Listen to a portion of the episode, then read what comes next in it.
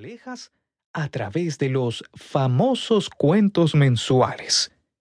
Relatos donde el profesor narra a los alumnos historias de niños de su misma edad que mostraron mediante sus acciones patrones de buena conducta, valores y el amor patriótico propio de los italianos, los cuales tienen por finalidad inculcar los valores familiares y morales, y el amor a la patria que, si bien se aprenden desde el propio hogar, deben ser reforzados por la sociedad a lo largo de la vida. Asimismo, podemos observar que tanto la conducta de los niños como los conflictos que surgen entre ellos se relacionan la mayoría de las veces con los de sus padres y son fiel reflejo de su entorno familiar. El amor, la inocencia y el dolor se manifiestan a lo largo de la historia.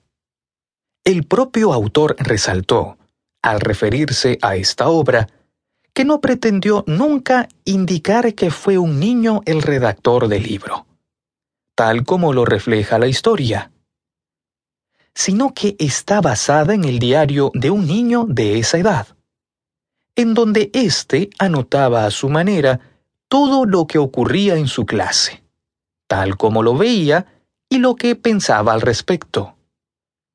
Al finalizar el curso, aprovechando los apuntes del niño, su padre redactó estas páginas, tratando de no alterar las impresiones infantiles y respetando la esencia del escrito. Cuatro años después, cuando el chico ya cursaba la enseñanza media, leyó el manuscrito y decidió hacer algunas modificaciones para que el texto reflejase exactamente la realidad. Pues aún conservaba frescos en su memoria los hechos, personas y cosas que le dieron origen, quedando al final listo para su publicación. Cabe resaltar que Corazón sirvió de inspiración a otros autores. Inclusive, la serie japonesa de dibujos animados Marco, de los Apeninos a los Andes, está basada en la narración de uno de los cuentos mensuales llamado De los Apeninos a los Andes, que relata la conocida historia de Marcos, un niño que viaja en busca de su madre desde Italia hasta América. Personajes principales de la obra. Enrique, niño entre los 13 y 14 años, quien escribe a través de un diario las vivencias de su nueva etapa escolar.